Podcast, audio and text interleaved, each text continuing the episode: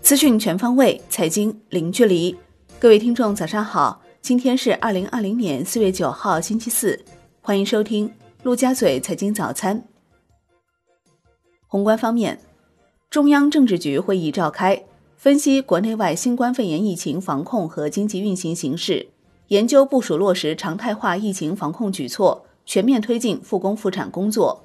国家主席习近平指出，要坚持底线思维。做好较长时间应对外部环境变化的思想准备和工作准备，要统筹推进疫情防控和经济社会发展工作，外防输入、内防反弹防控工作绝不能放松，经济社会发展工作要加大力度。国务院金融稳定发展委员会召开第二十五次会议，要求加大宏观政策实施力度，稳健的货币政策要更加灵活适度。把支持实体经济恢复发展放到更加突出的位置，引导信贷资源更多支持受疫情冲击较大的中小微企业和民营企业，发挥好资本市场枢纽作用，不断强化基础性制度建设，坚决打击各种造假和欺诈行为，放松和取消不适应发展需要的管制，提升市场活跃度，高度重视国际疫情和经济金融形势研判应对，防范境外风险向境内传递。国务院联防联控机制印发《关于进一步做好重点场所、重点单位、重点人群新冠肺炎疫情防控相关工作的通知》，强调结合当前疫情防控形势，落实分区分级防控要求，推进生产生活秩序逐步恢复。世贸组织预计，今年全球商品贸易总额将大幅下降百分之十三到百分之三十二，下滑幅度可能超过金融危机。汽车和电子产品贸易将首当其冲，预计今年全球 GDP 将萎缩百分之二点五到百分之八点八，明年全球商品贸易总额将回升百分之二十一到百分之二十四。国家卫健委部署解除离汉离鄂通道管控措施后，疫情防控工作，湖北省武汉市要坚持动静结合、防范结合，确保疫情不因离汉通道的解除出现反弹逆转。北京市要求继续做好滞留湖北人员返京工作，落实好离汉前和进京后的双重核酸检测，严格执行医学观察措施。滞留武汉、北京人员每日限定进京一千人。央行公告称，目前银行体系流动性总量处于合理充裕水平，周三不开展逆回购操作。Wind 数据显示，当日无逆回购到期，Shibor 多数下行。隔夜品种上行八点七个基点。香港宣布推出第二轮总额达一千三百七十五亿港元防疫抗疫基金，主要目标是保就业，帮助企业渡过难关。为保障员工就业，此次第二轮防疫基金包含八百亿港元的保就业计划，合资格雇主提供工资补贴，必须承诺接受补贴期间不能裁员。国内股市方面，A 股弱势整理。RCS 概念维持强势，中嘉博创等多股涨停。上证指数收盘跌百分之零点一九，深证成指跌百分之零点四一，创业板指跌百分之零点二五。两市成交额六千七百四十亿元，低于上日的七千三百二十一亿。北向资金净流出三十四点五二亿元。香港恒生指数弱势震荡，收跌百分之一点一七。恒生国际指数跌百分之一点一。神州租车尾盘跳水收跌逾百分之十七，标普下调其评级。全日大市成交缩至九百四十五点四亿港元，前一交易日为一千二百六十三点八亿港元。中国台湾加权指数收盘涨百分之一点四一。据二十一世纪经济报道消息，证监会拟对符合条件的两类企业的 IPO 和再融资申请加快审核。第一类为疫情严重地区企业。第二类为疫情防控领域企业，IPO 排队企业中有接近三十家企业符合疫情防控融资绿色通道标准。沪深交易所明确，上市公司确因疫情影响无法按期披露二零一九年经审计年度报告的，可按照规定延期披露，但原则上不晚于六月三十号。上市公司拟延期披露的，原则上应当于四月二十号前发布年度报告延期披露的临时公告。确有困难的，可适当延后，但最迟不晚于四月三十号。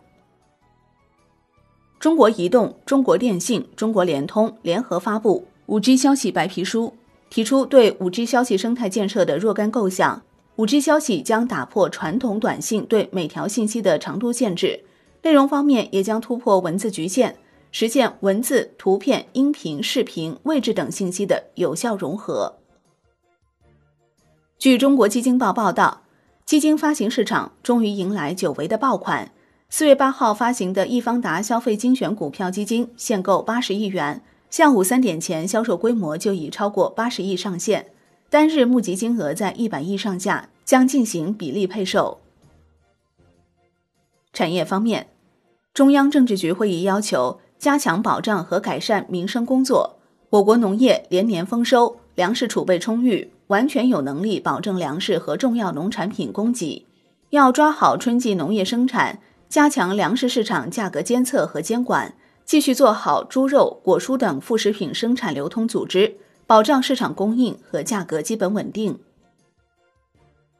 工信部表示，新能源汽车产业发展规划（二零二一到二零三五年）主要内容已达成共识，将推动尽快发布实施。下一步将进一步强化部门协同，完善支持政策，积极稳定和扩大新能源汽车消费。坚定不移推动产业持续健康发展。海外方面，约翰斯霍普金斯大学新冠肺炎疫情最新统计数据显示，截至北京时间四月九号凌晨五时，全球累计确诊病例一百五十万零八百三十例，累计死亡八万七千七百零六例。美国新冠肺炎累计确诊超四十二万例，死亡病例超一点四万例。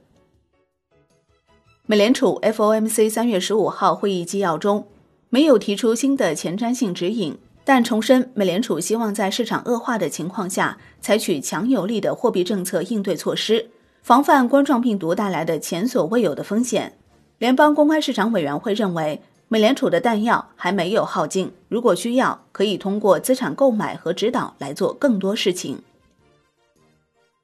美国民主党总统竞选人伯尼·桑德斯八号宣布停止竞选活动，为领跑民主党预选的前副总统乔·拜登赢得民主党总统候选人提名铺平了道路。国际股市方面，美国三大股指集体收涨，中概股好未来跌百分之六点八四，跟谁学跌百分之六点一六，爱奇艺跌百分之四点五七。标普五百和道指自三月二十三号低位以来反弹逾百分之二十，截至收盘，道指涨百分之三点四四，标普五百涨百分之三点四一，纳指涨百分之二点五八。欧股涨跌不一，德国 D X 指数跌百分之零点二三，法国 C C 四零指数涨百分之零点一，英国富时一百指数跌百分之零点四七。商品方面。New Max 原油期货收涨百分之十点六二，报二十六点一四美元每桶。Comex 黄金期货收跌百分之零点二五，Comex 白银期货收跌百分之一点七八。伦敦基本金属多数下跌，其中 LME 期镍收涨。国内商品期市收盘涨跌互现，二十号胶涨逾百分之四，黑色系多数上涨，铁矿石涨逾百分之三，贵金属均下跌。农产品多数上扬。债券方面，国债期货全线收涨，十年期主力合约涨百分之零点三二，五年期主力合约涨百分之零点四一，两年期主力合约涨百分之零点三。银行间现券收益率大幅下行，中短端品种表现好于长端，隔夜回购利率稍反弹，但资金依旧充沛，利率债和信用债新债均受热捧。中金所修订并发布《异常交易管理办法》国债期货有关监管标准。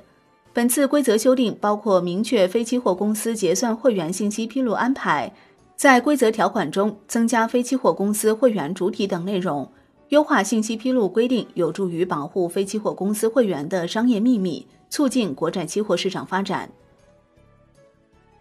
外汇方面。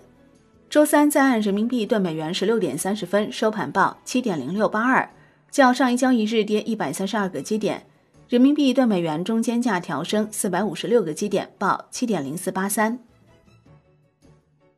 周三，离岸人民币一个月期 HIBOR 跌至百分之一点七八一一七，创纪录新低。隔夜，一周期 HIBOR 分别报百分之一点二六九六七和百分之一点四四零五零。好的，以上就是今天陆家嘴财经早餐的精华内容，感谢您的收听，我是林欢，我们下期再见喽。